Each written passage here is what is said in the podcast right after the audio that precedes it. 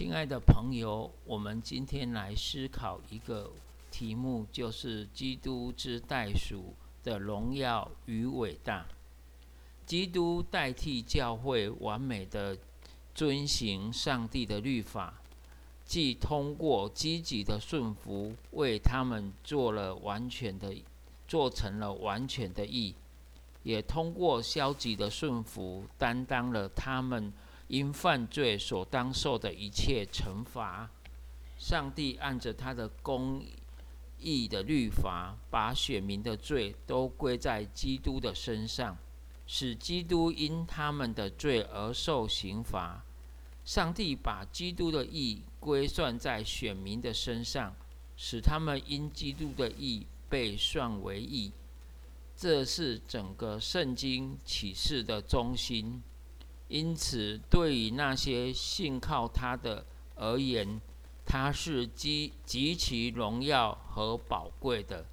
基督这一荣耀超过任何人的想象，也不是任何人能够用言语表达的清楚的。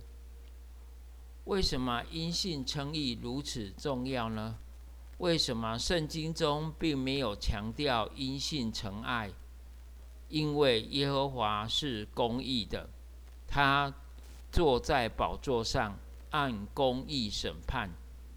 公义和公平是上帝宝座的根基，他审判、征战都按着公义。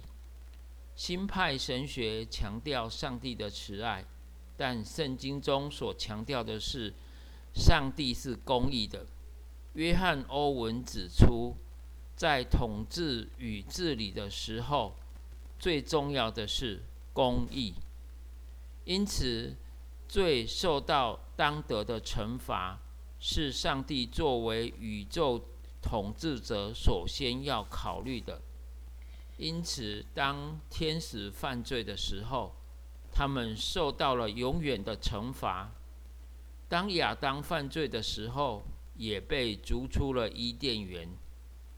既然教会，也就是上帝的选民，其实也都是罪人。他们在亚当里是罪人，就其本人而言也是罪人。上帝的公义如何显明呢？这公义使他们不受到任何惩罚吗？既然上帝已经如此惩罚了那些堕落的天使。难道对于选民的罪，就可以听之任之吗？因此，一方面要确立上帝的公义，一方面要赦免他们的罪，这看来似乎是矛盾的。很多人都在这个问题上绊倒了，因为不知道上帝的意，想建立自己的意，就不服上帝的意了。但是，因着基督作为中保的调停，他自己担当了教会当受的惩罚，因为他与教会有密切的关系，上帝就让他承担了我们的罪，从而可以赦免我们一切的罪。这使上帝的公义与罪得赦免之间得到完美的调和。这是。基督何等的荣耀啊！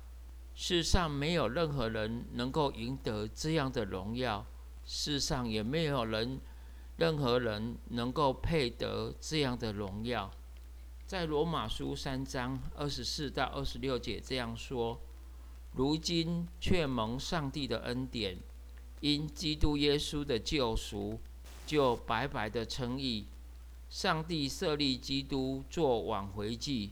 是凭着基督的血，借着人的信，要显明上帝的义，因为他用忍耐的心宽容人先前所犯的罪，好在今时显明他的义，使人知道他自己为义，也称信耶稣的人为义。因此，约翰·欧文在其默想中充满着激情地说。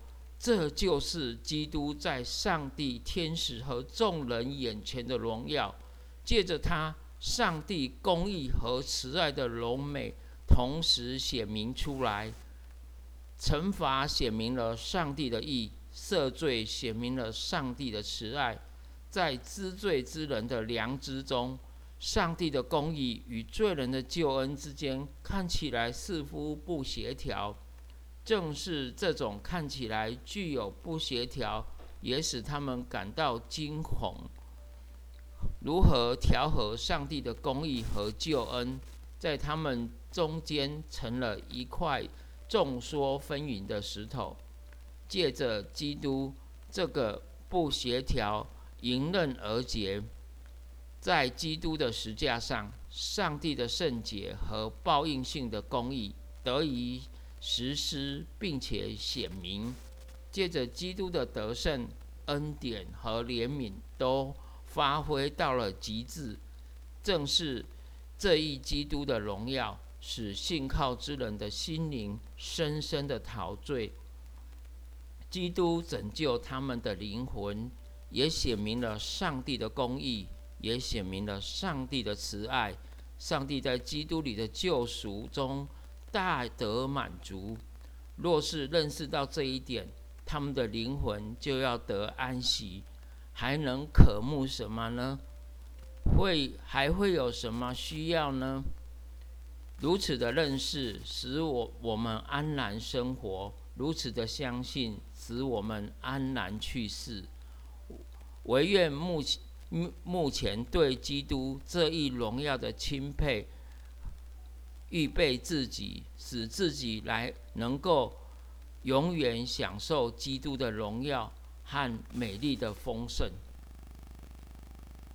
上帝既是智慧的、圣洁的、公义的，他所设立的律法必须得到完全的满足。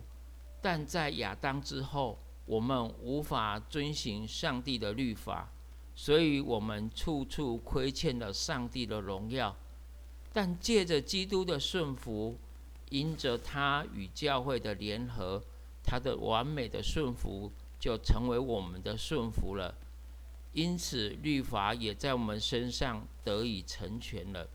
设律法的上帝得了荣耀，我们也得了上帝在律法中附加的永远赏赐。所以使徒保罗满心感恩地说：“律法基因肉体软弱，又所。”有又有所不能行的，上帝就差遣自己的儿子成为最深的形状，做了赎罪祭，在肉体中定了罪案，使律法的义成就在我们这些不随从肉体、只随从圣灵的人身上。我们若借着信心得着基督在其中的荣耀。就会在我们遭遇困困苦试探的时候，驱散我们心中一切的惧怕和疑虑，因为我们指望都在乎基督的救赎，他是我们永远的大祭司。我们既有这样的指望，就同灵魂的锚又坚固又牢靠，且身通入幔内。做先锋的耶稣，既照着麦基洗德的等次成了永远的大祭司，就使我们进入幔幔内。使徒保罗所歌唱的上帝之爱，就是基督救赎为基石的。求主赐福我们，让我们靠着基督，永远坚立在主的面前。愿上帝赐福大家。